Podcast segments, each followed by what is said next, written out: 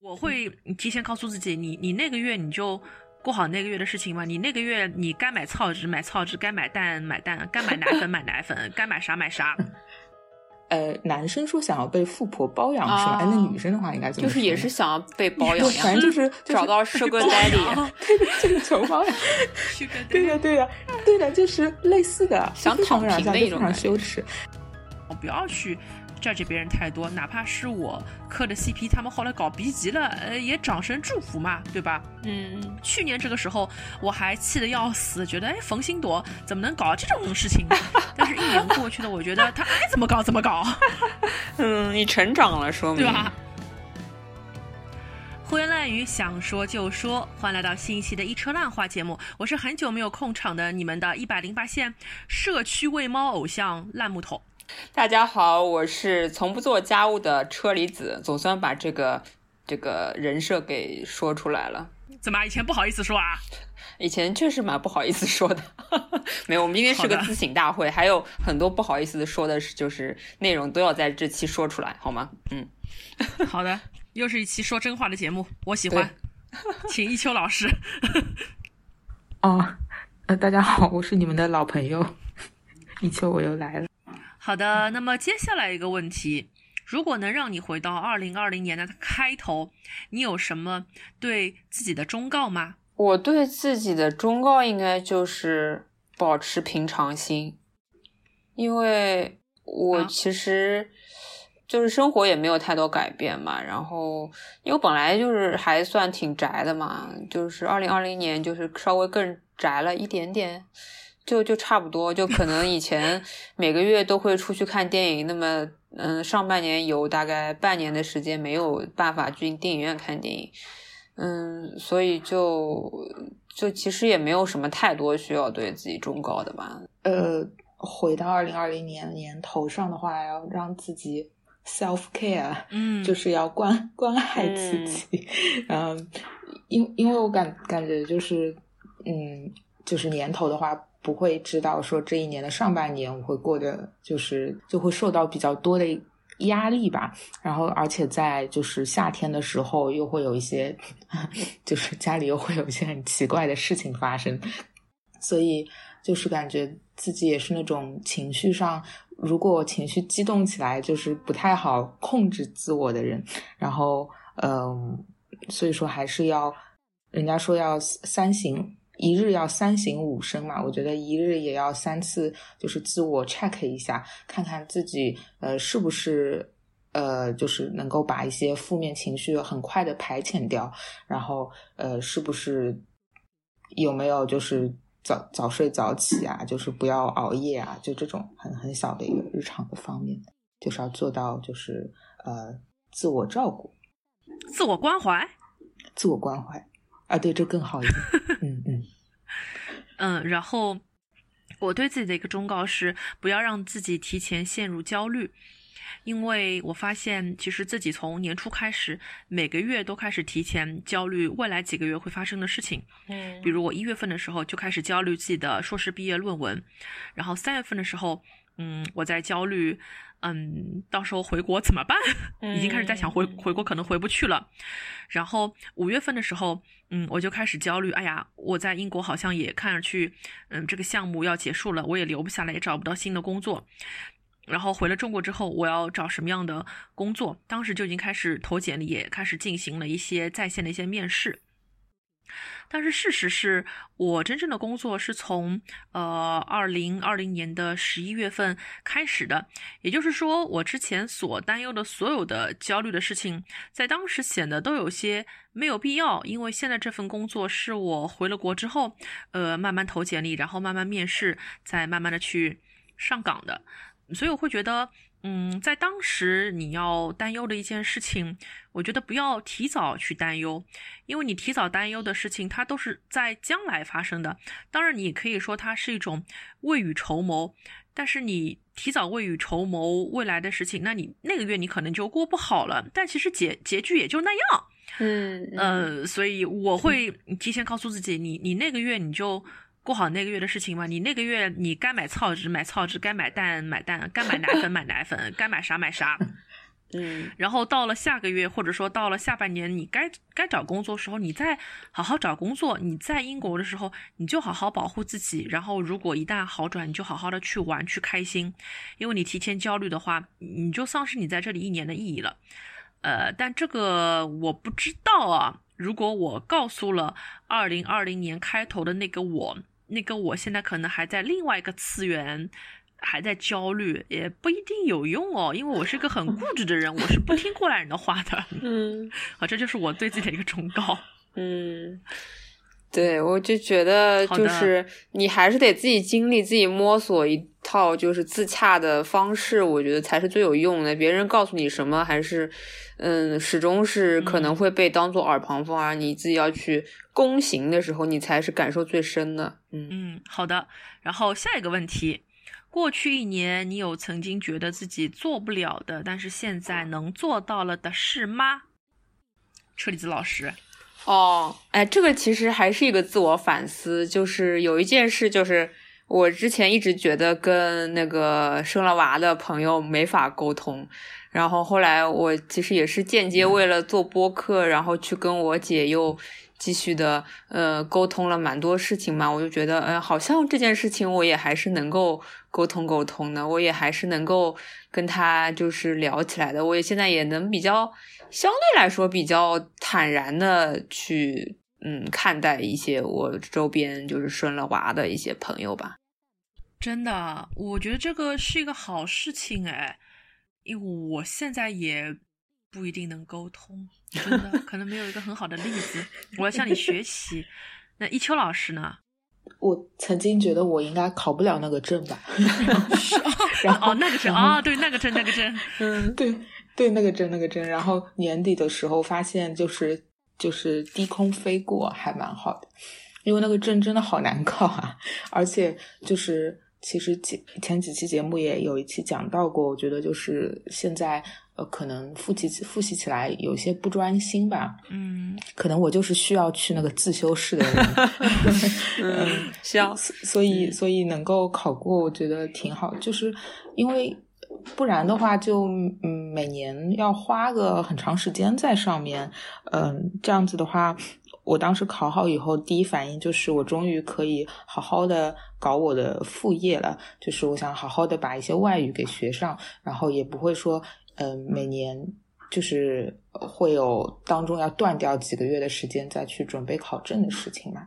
因为我我上次看我的外语笔记，每次都会很神神秘的，就是在七月份就中断，因为就那个时候开始要准备考试了。然后等我再一次拾起来的时候，都是十二月份，因为那个时候考试的分数出来了。你会经历这么长的时间的挺挺长时间的。对的，对的，会会有个五五个月份的空白，嗯，所以这是一件事。好的，这也是一件很好的事情。嗯，祝贺一秋老师终于有有证了。祝贺一秋，此刻也应该有掌声，有掌声，有掌声，掌声。哦，好的，谢谢。然后我其实还有蛮多我做不了，但是现在都能做的事情的。我有一件事情就是说，我现在试着嗯，不去跟人去 debate 了，或者说我我不会去当面去戳穿别人什么事情。嗯嗯。因为我以前其实是一个还蛮非黑即白的人，就是如果我跟一个人产生一个对话，我觉得哎这个人脑子有问题，我会直接跟他说，我说哎你这个东西讲的不对哦，你这样想是不对的，巴拉巴拉巴拉巴拉巴拉。但是我现在我我越来越少去这么做了，这也是我前面说的，因为我觉得人跟人之间无法相互理解嘛，所以我不愿意很多去输入自己的价值观。一方面是因为我我懒，一方面是因为我老了，还有一方面。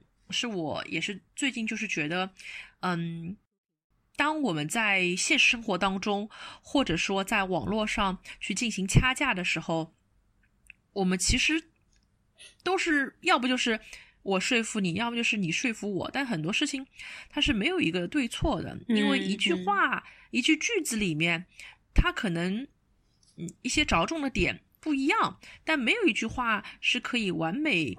无瑕，没有句话是滴水不漏的。每个人有不同观点的人，你都可以站在一定的立场，用一定的条件去把那句话里面的一些字眼抠出来，来进行有利于你的一些辩驳。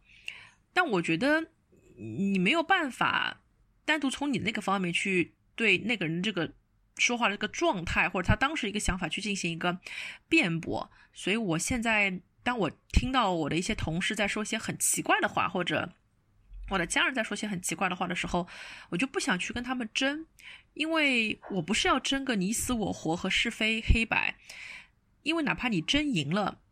嗯，但是你永远不知道他是为什么会说出这个话来。嗯，所以我觉得我现在能做到事就是，呃，不要不要帮人家脏，因为不管侬脏了输还是赢，嗯，都是一个很大的一个对彼此的一个伤害。所以我觉得就让别人去表达观点好了，观点嗯没有对错的，然后没有必要去 challenge 别人，你就这样。嗯，我是不是老了？也是一种就是长大的一种体现吧。嗯，我接着你这个事情，我们可以讲下一个问题吗？嗯，还真的是，就是过去一年，你能说出一个被他人改变的观点吗？具体讲讲怎么改变的，为什么？我想讲的这件事情，其实跟你还有点异曲同工的感觉。就是，嗯，我之前不是在一个播客的主播群里面嘛，然后，嗯，遇到一桩事情，让我觉得，嗯，还挺值得就是说一说的。然后我也是，嗯，当时，嗯，跟那个事主的一方进行了就是事后的一个沟通之后，发现哦，人家讲的确实。还是蛮有道理，然后我先前的一个想法就一个观点就被改变了嘛，就是我之前也跟你们讲过，其实就是关于那个就是国男鉴赏这这这这四个字，就是有有有一个男性说，嗯，觉得这四个字他被冒犯冒犯到了，嗯，但是可能在呃这个群里面，大家争论的焦点是为什么。呃，会有人对这四个字就那么敏感的被冒犯到了，但我后来其实又跟他仔细的私下沟通了一下，我想知道。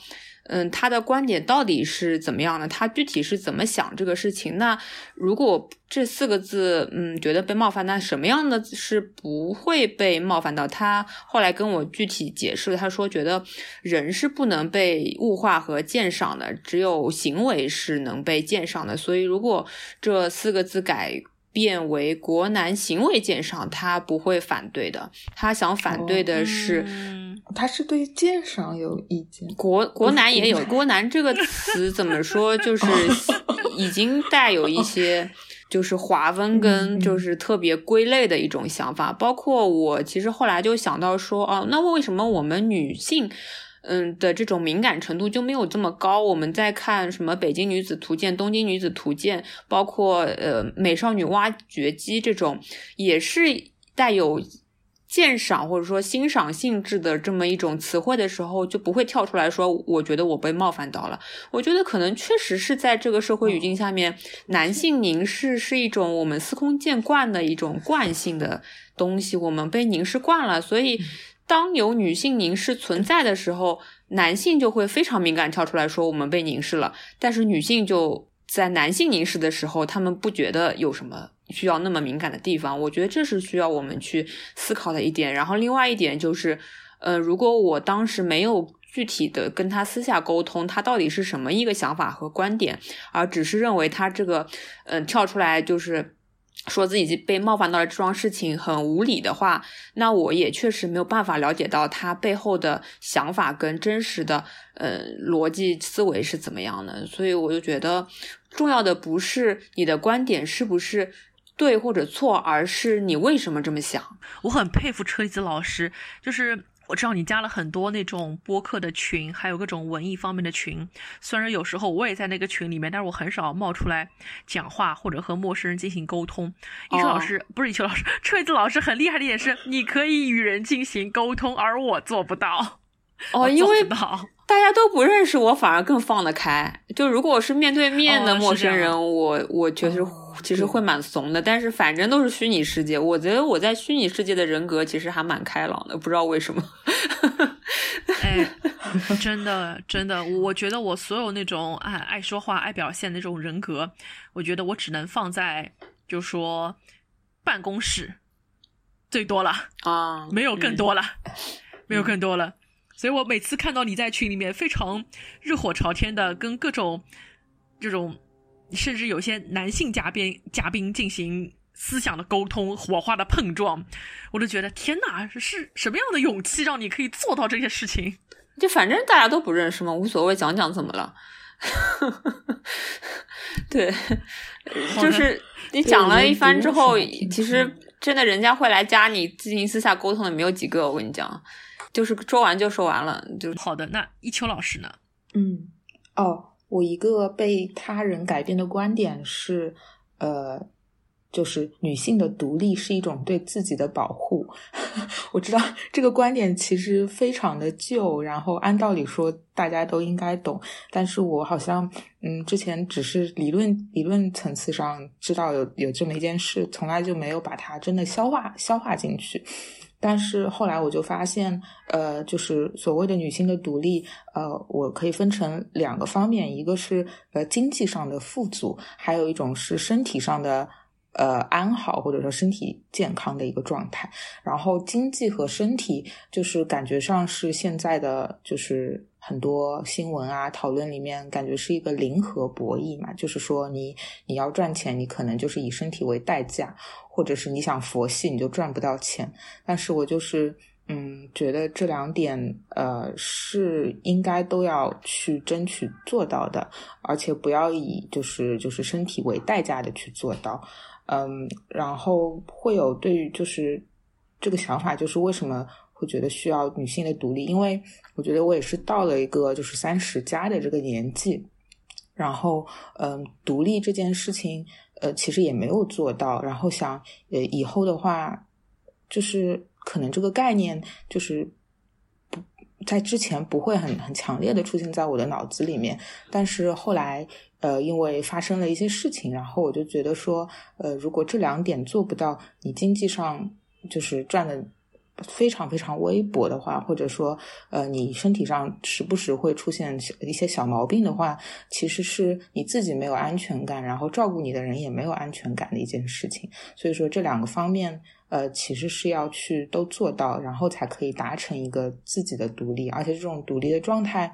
不应该，呃，因为以后想要呃成家，或者说以后想要进入一段关系而消失掉，而是应该是一个独立，是一个延续的状态，是一个嗯，就是要不断的独立的一个状态。因为我之前就是我讲到上半年的时候，我觉得就是工作上打击很大嘛，然后我会有段时间特别的，就是呃情绪特别的 depressed，然后我会过马路的时候就想就想啊，就 过完我还没说完，过过马路的时候就会有一些很很诡异的想法冒出来，比如说就是呃人家说就是想要哎那句话怎么说？呃，男生说想要被富婆包养是吧？哎，那女生的话应该怎么？就是也是想要被包养，反正就是找到 Sugar Daddy，对的，就是求包养。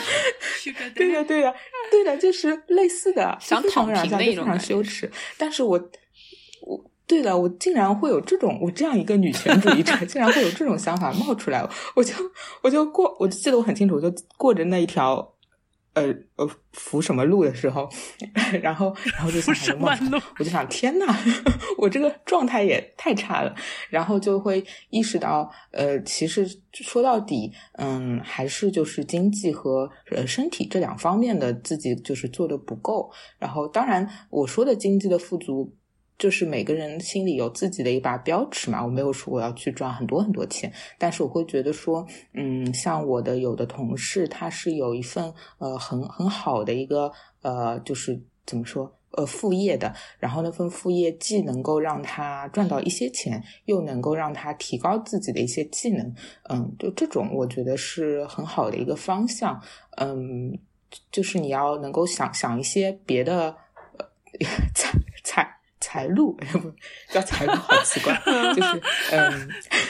嗯，就有时间的情况下想一想，类似的就是，对对对，稍稍微可以，还是可以动动脑子，而不是说，因为我之前的长期的想法都是，就是平平，就是我们家都是那种很保守，然后也对小姑娘要求不高的家庭嘛，然后我会意识到，这个在我自己家庭是一个完全 OK 的状态，但是我总有一天。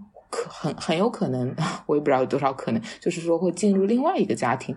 那个在另外一个家庭的话，可能就不是这样一个，就是没有说像我现在父母对我那么包容的一个状态，而且我现在父母对我的包容也是有限度的嘛，他们有时候也会炸毛，那更不要说你另外一个未知的环境下，人家对你的看法就是没有了那种安全感。那么说，所以说就是说这种安全感可能还是要自己给自己来建造的。嗯，好的。然后我有一个被他人改变的观点，并不是他一说完我就被他改变了。其实是结合了我自己的生活和观察改变的，嗯，但这个观点不是我二零二零年被改变的，是我二零一九年第一次听到，但是现在我觉得我真的被被改变了，嗯，这是我一个。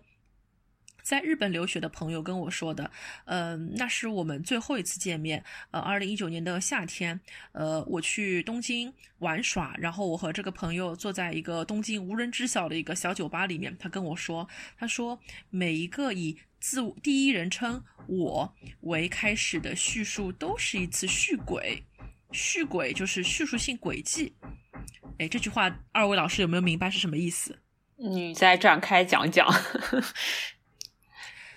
对，就是大家有时候经常会看一些豆瓣上的一些文章，或者说是一些微博上的文章，都是以我我作为这个故事讲述者开始说，哎，我或者说我有一个朋友，哎，他经历一个什么什么什么样的事情，等等等等等等，然后他通过这个故事，哎，最后告诉大家一个道理，就有点像咪蒙体啦，嗯，就有点像咪蒙体，就是虽然咪蒙已经被取缔掉了，但是现在豆瓣上还是有很多那种类似咪蒙体和男性咪蒙体的一些。文章，它就是由我经历的一个事情，或者我朋友经历的一个事情，来告诉你啊，原来这个世界是这个样子的。嗯，就把一个生活、个人生活的一个切片拿给你看，告诉你这个世界是这个样子的。嗯，所以我那个朋友他的观点就是说，你不要去相信任何一个就是以第一人称我开始讲述的一个故事，因为如果一个故事或者一个人跟你讲了一件事情，从头到底都是把主要矛盾归结在不可抗力。无奈别人的苛责和无理，而不带自己的 self reflection，那我们要合理的质疑这个故事的一个真实性。为什么我们当时会讲到这个呢？是因为我整个二零一九年的下半年，我也处于一种很 depressed 的一种状态当中，因为我当时裸辞了，我离开了我的上一家公司，且是在一种非常不愉快的情况下离开的。所以来到东京之后，我就和这个也很久没见的老朋友就说了说我是怎么提离职，而这个公司是如何待我很薄，我是如何呃三年来尽心尽力的为这个公司搬砖，而我得到了什么等等等等。他说。你的故事我听完了，你想说这个公司对你不好，你想说这是个吃人的旧社会，你想说资本资本主义该死，等嘛，等等等这些东西是吗？呃，我说对。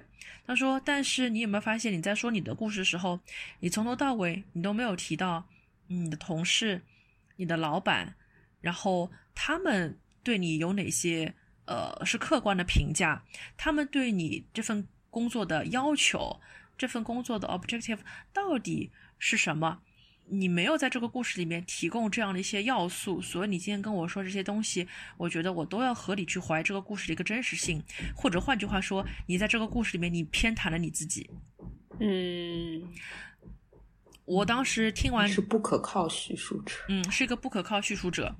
我当时其实听完之后，我有点恼羞成怒，但是后来。嗯，但是后来啊，我我通过我自己的观察，我发现，我那天晚上跟他讲的这个故事，不就是咪蒙体嘛？不就是豆瓣那些文章里面那些嘤嘤怪嘛？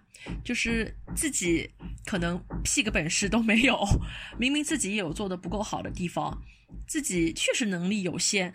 但是把一些矛盾都归结在了不可抗力，以及环境的不合适，以及别人对我的苛责。但是对于我自己的一些 self reflection，以及别人对我的客观评价，我没有提供很公平的一些证据在里面。所以我当时会觉得，我为了博取我朋友对我的一个同情以及共情。我一定程度的在叙述当中偏袒了我自己，所以，嗯，我会觉得他当时说的没错，任何第一人称为开始的一个叙述都是虚伪，嗯，这当然不是什么很高深的道理啦，但是这个观点，我现在是彻底白印了，所以也导致了，嗯，我现在去看豆瓣上的一些文章，我也是抱着那种我绝对不可信。豆瓣上讲述自己生活的文章，可能我现在只相信一些游记，或者是些撸猫撸狗，其他任何讲自己生活小故事，我都会抱着合理的质疑来看。嗯，真的不可信，所以大家也不要盲目的去共情和共鸣。对，就是这样。嗯，我始终觉得就是对，一个是 critical thinking，一个是嗯，就。你只有只有一面之词，可能只是一个个人的感受，然后然而个人感受总是有限的。我现在看东西，可能嗯，你要怎么样能够说服我？你拿出数据，你拿出这个有利的这个嗯数据来跟我解释这个事儿，我可能才会真的相信这个一一些观点。所以我现在就真的是。看很多东西，我就会说，真的是这样吗？他是不是只截取了有利的一方面来说呢？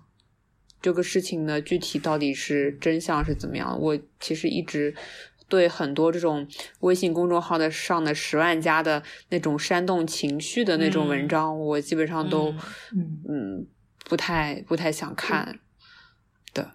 然后可能只看一些新闻呀，就是有很多很多数据，然后有很多很多就是统计学的一些一些一些事实的那些东西，我才会愿意去看一看。嗯，好的，我们赶紧进入下一个问题吧。嗯，过去一年你有什么改变了的习惯？为什么？以及是受了什么影响？啊，我先来说吧。我有应该是一个是物理性的习惯，还是什么别的习惯呀？嗯，都可以的，行为上或者是观念上，或者观念上，其实刚刚已经说过了嘛，可能更多的是一些，嗯，行为上的习惯，反正都行。我自己的一个习惯是，我又重新开始发朋友圈了，因为你知道我之前是吗？有一度就是，嗯，除了发我们节目，啥也不发的那种。就我觉得也是封闭自己的一个一个一个一个表现嘛。但我今年开始发觉，我能够时不时的发发朋友圈，表达一下我自己的感受，也蛮好的。当然，我还是不看朋友圈，就是我那个红点是关掉的。就我发朋友圈或者我想看的时候，我就去看两眼；我不看想不想看的时候，我就不看，就把那提醒关掉嘛。我就觉得。我其实也是觉得，我也是这样。受木头老师的启发吧，我觉得，嗯，曾经什么？对，就木头老师是一个很乐于分享自己生活的人嘛。我觉得跟别人分享一下自己的生活也没啥不好的，因为你一点都不分享人家。我现在的朋友圈，好吧，已经啥也没有了。真的吗？你不要这样，我刚夸了你。所以我就觉得，就时不时还是可以可以跟别人分享一下，因为我之前不是也很怕。嗯，就是同就是工作上面的一些嗯同事什么，就是知道你私底下在干什么，私底下的一些想法嘛。后来我觉得，就人家一方面是也没那么多时间来关心你嘛，一也不 care，一方面是。那你自己其实抒发一下你自己的想法，其实，呃，是你对你自己的一个记录吧。我觉得也不一定是说一定要是要总是想到你这个发出去东西会有多少回应，然后人家有回应自然是好，没回应嘛也就那样吧。反正我就觉得现在就是还是能时不时能抒发一下，或者是能发点就是跟自己生活有关的东西，更打打开自己了吧。对我，我其实也是感觉受你的影响嘛，或者说是受有些听听播客听多了，发现嗯，别的别的一些嗯主播他们的生活，我就觉得嗯，我可能一直不发朋友圈，也是有的时候太封闭自己了吧。嗯，好的，一秋老师呢？哦，我没有什么 改变了的习惯，所以我要在这里自我批评。不用了，不用了。我我我就觉得没有，我就觉得对我其实就是呃，其实习惯就 habit 这个，我觉得非常的。好，就是应该人要去培养一个好习惯，或者说改变一个坏习惯，因为只有那样子，你才会有一个惯性，才会让生活变得容易一些嘛。呃，就可能现在我有很多的坏习惯，比如说我呃早上起来睁开眼第一件事 就是看看手机上的国际国际大事，还有看各种就是各种 S N S 都开一遍，然后然后看一下。然后我在床上躺个十五分钟。就木头，你应该不会躺那么久，因为你早上要很早很早出门。是，但是啊，我都不觉得这是啥坏习 惯，为啥你会觉得是个坏习惯？我觉得挺好的呀，因为。我觉得可能对眼睛不好吧，但是我这个事情是晚上做的，我觉得眼你就看着我觉得这个事情你晚上做不如早上做，就是我是习惯晚上做的，但是晚上做做着做着就又晚睡了，你知道吗？又刷了半个小时的那个 SNS。对，嗯，对啊，我就觉得这种习惯是还是应该改掉，就是说你没有那么多的信息是真的对你有。用的，呃，因为我前段时间，包括最近都是呃沉沉迷于 美国的新闻，然后就是你说跟我有什么关系呢？其实没有任何关系。然后我就像吃瓜一样，就是各种看，然后吃瓜也挺开心。然后后来我又觉得看。对啊，但是看看到后面又觉得想就是那种事情的进展就是乌乌七八糟的那种事情，我就觉得啊，这瓜味道也不是很好，我就不应该再继续吃它。所所所以对，所以我就是每天都跟自己说，哎，明天早上起来第一件事不要看手机。对，呃，就但是还没有做到。呃，所以，所以就来来年的话，要争取把一些坏习惯改掉，然后培养一些好习惯。哦，我有一个在培养中的好习惯，就是那个我有在重拾第第第十次尝试重拾德语学习，然后然后那个我有每天，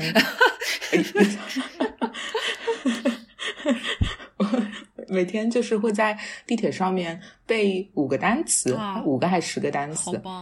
对那个软件的话，其实就每次都会跟你说，你今天学了几个单词，花了多少时间，花的时间是非常短的，只有五分钟左右，五六分钟，或者是更短，三三四分钟，就他会给你一个让你背单词、让你做选择题、做填空题的一个小小的程序嘛。然后我就是在嗯争取每天做吧，我想希望能够就是就是延续下去，就就一直这样做，因为才五分钟的时间嘛。嗯，我其实。没有什么习惯改变，我觉得改变最大就是我的饮食习惯。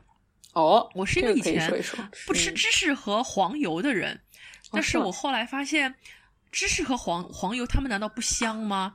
这是因为我第一次去 九妹他们家吃饭的时候，然后去他们家吃吃第一顿早饭，然后他妈给我炒了个蛋，然后我说：“哎，这个蛋为什么这么香啊？”他说：“啊，黄油炒说啊，我们是用黄油炒的。”因为以前我可能只是用那种精子油的植物油炒，或者是只是橄榄油炒，但是我从来没有用过黄油来做菜。后来我就发现，原来用黄油炒出来东西是这么香，所以后来我慢慢的，我不管是煎鸡蛋啊，还是说我是去给我的意大利面去炒浇头，我都会用黄油来炒。然后，呃，尤尤尤其是那个，如果说是动物动物类的黄油，那就那就更香了。然后这是关于黄油的热爱，还有一个热爱是关于啊，包括烤面包什么的用黄油也非常好。还有一个变化就是关于芝士，我是一个以前没有怎么吃过芝士，我唯一吃过的芝士无非就是小时候是那个康师傅三加二芝士饼干里面的芝士，我以为那个就是芝士。后来你你去了英国之后，你又发现啊，原来这个世界上有这么多芝士，有那个 Red Leicester，然后那个 Cheddar。然后还有 Stilton 那种蓝纹芝士，然后 Cranberry 等等等等等等等等，然后他们可以夹饼干吃，然后他们也可以就说，呃，你做那种部队锅的时候，你浇在上面，用途非常的广泛，甚至是你可以把它融在那个锅子里面，等它融化的时候拿面包去蘸，嗯，也非常好吃。所以我那就是芝士火锅的原理了。对，然后我前面回家路上我还去超市里面。就想到芝士嘛，就想吃芝士了。发现就是我们家两家超市里面都芝士的量都非常非常的少。然后我还想拿起一块，想说这是 cheddar 还是什么东西啊？就它也没有那种明文规定说这个叫什么芝，它就叫芝士。也就觉得嗯有点难过，有点难过，想嗯芝士是一个考究的东西，这是一个考究的东西啊。你要。去进口超市，或者说对大城大超市那种什么家乐福有那个专门的进口食品区，可能会菜会区分的这么细。就一般的，就是超市的就知识的选择的门类确实没有这么多。对，所以就准备下次真是要往城市超市去赶了。好的，我们赶紧下一个问题。过去一年对身边亲密关系的态度有任何改变？这个问题肯定不是我提的。啊，车厘子老师，嗯，是我其实之前大概已经都已经说过一遍嘛，就是嗯，对吧？就是呃，跟亲亲戚啊，生了小孩的亲戚啊，什么就在进行嗯进一步的感觉可以沟通了，然后嗯，有的时候就觉得嗯，跟我父母的一些。沟通好像在去年一年相对来说也稍微稍微的顺畅了一点点吧。我觉得，嗯，过去的自己可能真的太执执着于自我自我了，自我为中心有点多了。然后今就是二零二零年，我感觉稍微稍微迈出了一点点，能够再多关心一下，就是嗯亲人的一些一些一些实质上的一些一些行动吧。我觉得这可能也是，嗯，做播客给我带来的一个感受，就是还是，嗯，觉得身边人还是更重要一些的。那些形而上的东西，那些特别自我的一些建在自我意识里面的一些东西，可能还是比较虚的。然后跟别人建立的一些 connection，呃，家人也好，朋友也好的一些真真实实的一些 connection，可能是对我来说。更更重要的一个东西吧，嗯嗯，好的，一秋老师呢？嗯，我觉得是就是在友情方面，我觉得嗯，大家线上的点赞是可以有的，没有的话也不代表说我要和谁有劲了，但是线下的见面是必须的，就是就是你必须有在实体的生活中的面对面的呃交流。不然的话，我觉得亲亲密关系或者就是包括友情是很就是很难的一件事情。就是你如果是长期只是停留在我看一下你的票圈里展示的东西，票圈的东西有有真实的也有营业的嘛。而且我有一个嗯最近生出来的观点，就是说呃，当你看到票圈的东西，有的时候其实会激发一些负面的情绪，包括甚至比如说。就是嫉妒的心啊，嫉妒心理啊，这种你其实就是不要这样想，因为有时候我发的东西并不是给你看的，就是说有时候我发的东西是给我的那些作者看的，是给我就是不要就是同行看的，过分代入或者怎么样，就不要太当一回事。对的，就是你看我一直在营业，就是一些工作上的东西，不代表我是一个。非常热爱工作的人，只只是说明最近正好有新的产品上了，而且我加了很多的，就是工作上打交道的人。那么我其实是发给他们看的，我不是发给你看的。就是对对对，就是说，不要嗯觉得我看到的东西就是给我看的。然后，所以说我我对于票圈或者说也不是单票圈啊，我对于呃就是。任何的线上形式的媒体的内容，我都是觉得这只是一个局部。呃，希望说，呃，就是亲密的关系是可以以此呃作为一个话题的切入点，然后再展开来的。但是如果只把就是线上的内容视作是一个事物的完整的话，我觉得这是非常遗憾的一件事情。所以说，呃，还是觉得无论怎么样，线下的见面。我觉得是很珍贵的一件事情。然后，如果有朋友他能够就是 拨冗出来线下见面的话，我也是很感恩的。因为我觉得线上的话交流是会有很多 misunderstanding 的，就是嗯，我会就是沟通中会有很多的，就是。误解对方的地方，但是你真的到线下见面的时候，发现其实自己之前的误解和担心是不需要存在的，你们之间的默契可能还是在的。但是如果长期没有线下见面的话，我就觉得这个 这个我也不知道这这个应该怎么样继续下去了。嗯嗯，但是现在其实线下见面还挺难的，就是很多人他可能呃有自己的家庭啊，或者说对或者忙，或者就是有。有有有需要忙的事情，呃，就是确实很难。那么我觉得有一些时候，我我其实也要脑子清楚一点，我要接领子嘛。就是 我我以前的话会会就是很很 force my own thoughts on others，就说我会把我自己的想法强加到人家的，就是我觉得我就是一片热情，一片冰心在玉壶嘛，然后就人家这句话我一直喜欢说。是吧？但是但是人家可能就是因为各方面的原因，他没有办法有所反应。那我就要懂得，就是那这段时间我们呃，就是其实可以保持一个距离，呃，也不失为一件就是好事吧。对我真的还蛮喜欢一秋老师刚才说的要线下见面这个事情。嗯，我也觉得光靠线上去维系一些感情，真的很难做到。然后我我又想 echo 一下，嗯，为什么我如此喜欢车厘子老师 啊？又要表白了啊？对，啥事儿？你说？因为嗯，因为我还有我我是一直觉得。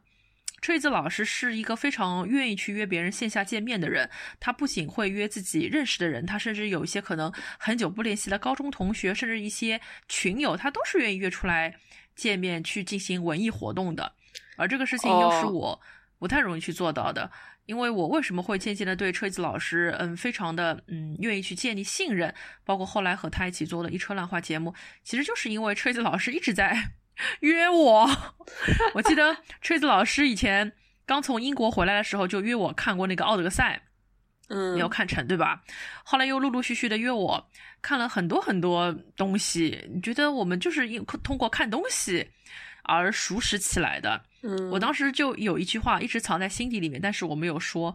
我想说，你要珍惜每一个约你线下见面的人，因为在锤子老师之前，我认识了一些吧。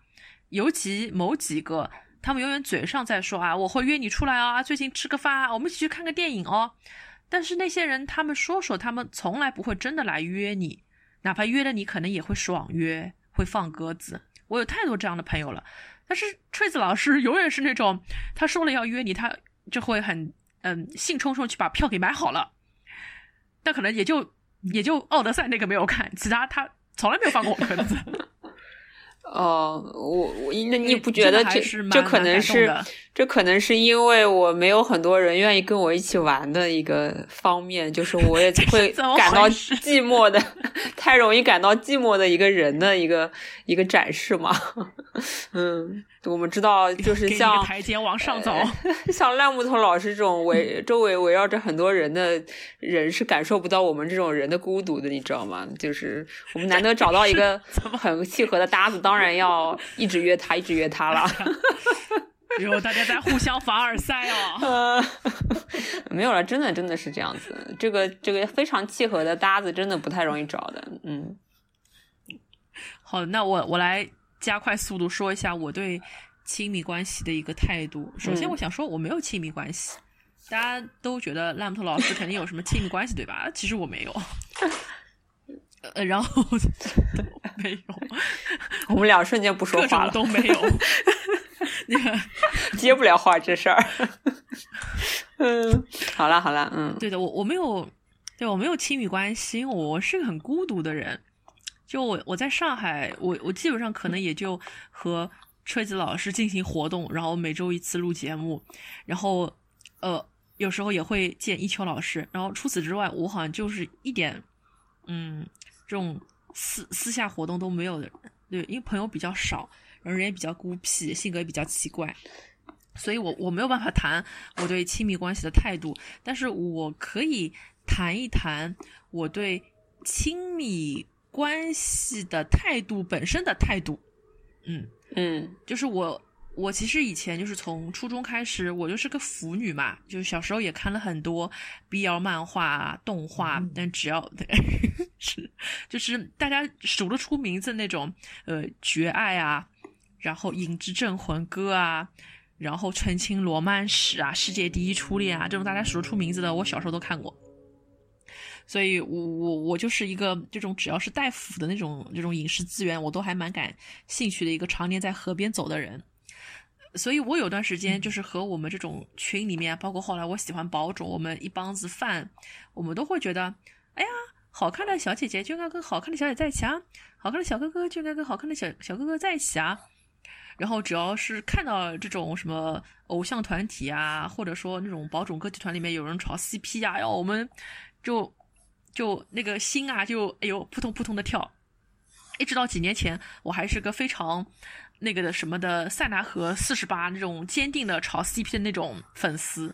但是今年我的 CP 黄了三对，我我我磕什么就黄什么，我真的磕什么就黄什么。然后，然后我我最近就就会发现，我和以前想的不一样了。以前就会非常不喜欢看 B 级的东西，我就是很喜欢看 B 幺或者 G 二的东西，以至于我那些认识了十几年的群里面的粉丝朋友，他们只要看到，哎呦，又有什么新的 CP 出来了，就艾特我一下，哎呦，哪里哪里什么什么，哎，有个女团成员出柜啦，然后就艾特我一下。后来我就最近就被他们艾特的有点烦了。就以前你会觉得，我就想看 G 幺和 B 幺。什么好看的小哥哥就该跟好看的小哥哥在一起，B 级什么东西啊，不存在的。但最近因为自己长大了，我就会觉得这种观念本身也是一种偏执和自大。其实只要你自己舒服，嗯，谁管你跟谁在一起啊？你跟空气在一起也可以。和什么东西也不是东西在一起也可以，就不要去设框框，也不要去定义一件事情，一定是有个，呃，是非黑白对错。然后大家生活难道还不够忙吗？就，嗯，Can everybody just calm down？就不要不要再在微博上再艾特我哪里哪里哪个女团成员出柜了，呃，哪哪哪个。男性成员怎么也也也出柜了？就想把这些信息都过滤掉，想把这些信息都过滤掉。不是说他们对于我而言不重要了，而是说，等到这个事情本身不是新闻的时候，嗯，这是我更想看到的东西，而不是说一定它是一个什么新闻，你就一定要艾特给我看。觉得大家就做自己爱做的事情吧，然后不要去 judge 别人太多。哪怕是我磕的 CP，他们后来搞 B 级了，呃，也掌声祝福嘛，对吧？嗯。去年这个时候我还气得要死，觉得哎，冯鑫朵怎么能搞这种事情？但是，一年过去了，我觉得他爱怎么搞怎么搞。嗯，你成长了，说明对吧？嗯，说 idol 也是人呀，对吧？就是九二年的偶像，哎，二十八岁一个正常女的都可能已经当妈了，哎，你还跟我说她她她不搞她不搞 B 级的，她只能跟陆婷在一起，哎，接你的鬼去吧！就偶像也是人呀，嗯，就爱大家大家真的爱爱怎么搞就怎么搞，大家冷静好吧，粉丝朋友冷静，这就是我对亲密关系的态度，其实我对偶像亲密关系的态度，嗯。挺好的，说明好的，说明就是你已经不再嗯把很多精神支柱放在这种比较虚空的亲密关系上了，挺好的。但是但是卡皇 CP 永远不倒，人家已经鼻翼了好吗？卡皇 CP，磕 B E CP 才是真的牛逼。好 的好的，卡皇受不了是真的。哎，受不了你，受不了你！好，我们进行下一下下一个最后一个问题好了。对明年自己有什么期望？嗯，我其实也没有什么特别大的新的期望吧。我还是希望就是明年，就今年二零二一年的自己能够延续二零二零年的一些。好的一些呃想法跟习惯，就是能够更加的打开自己，然后能够更加的相信别人，然后能够更加珍惜嗯身边的人，嗯就这样就好了。比较也没有什么太多新的一些目标跟期望吧。还有就是把那个一车烂话这个播客再尽量做的稍微好一点，嗯，好一点，对。好的，一秋老师呢？嗯，哦，我明年就是有三个目标，呃，第一个就是嗯，把德语学好，然后要能够到嗯专专业四级的水平吧。嗯，对，其实应该也不是特别高的要求。呃，然后第二个是工作上还是要加把劲。哎，对。呃，争争取不要被传染，然后，嗯，然后，嗯，第三个期望啊，就是要注意 self care，对，就是要关关爱自己，在那个呃，就是呃，mental health 呃和 physical health 上面都要就是嗯注意锻炼身体。对对对，嗯。我其实也差不多，我也是三个目标。其实一个目标是把我的这个腰给养好，因为我以前每年断断续续都会去医院去看腰做理疗，但是后来我都没有坚持下去。然后今年开始，我希望我能够每个礼拜六都可以去医院做一次复健。就是去做牵牵引啊，然后火罐啊、热敷等等一套，希望可以把医生开给我的疗程，我坚持把它去做完。因为我真的是很不喜欢排队啊，又人多，因为做完一套要半天嘛。希望今年可以坚持一下，把这个腰给搞好了。毕竟腰这个东西，呃，还得用几十年呢，我们要省着用。然后第二件事情，其实是希望自己的事业可以。红红火火，因为我真的是一个很要的人，只要跟工作有关和自我提升有关的事情，我从来不吝啬自己的时间和金钱。嗯嗯，就是挺好。哎呀，太优秀了，怎么办？男人就是不如我。哎，给木头老师鼓掌。嗯，鼓掌，鼓掌，鼓掌。这希望保持，希望保持。大言不惭。对，就是我，我是想说，真的。男性朋友啊，你们与其什么哔哔哔问我什么为什么大龄不结婚，什么三十岁还跑到国外去读书，呃，你怎么不自己照照镜子看看你自己啊？看看你你自己有什么地方是比我强的再说话吧啊？嗯，好的，对。然后第三个愿望，嗯，很多爹味发言就可以省省，真的。哦，这个叫爹味发言，这个是爹味发言呀。对的，好像我去英国花的是你家的钱一样，还要你管，你这法海。嗯，好的。然后，呃，第三个愿望其实希望就说世世界和平，疫情退散。哦，这好像也不是我对自己的期望，其实还是希望自己有朝一日是可以回到英国，然后是可以和囧瑟夫一家团圆。嗯，不知道这个愿望能不能实现，因为确实非常想念他们，非常想回去看他们，因为他们家就是我在英国的第二个家。然后九妹的爸爸妈妈都对我非常的好，然后也希望九妹的爸爸妈妈身体可以早日康复。这孩子太坑爹了。嗯，健康真的是最重要的事情。嗯，对对。好的，然后希望希望新的一年大家都能聪明一点，不要再不把疫情和健康当不当一回事了。是，对，身体一定要搞搞好。英国人脑子是不太好。好的，好的，我们那我们但这期节目很精彩。对，就到这里啦。我们跟我们的听众说再见吧，给大家拜个年，拜年拜年，吃好喝 好，是春节好好休息，嗯，新年快乐，对，拜拜，拜拜拜拜。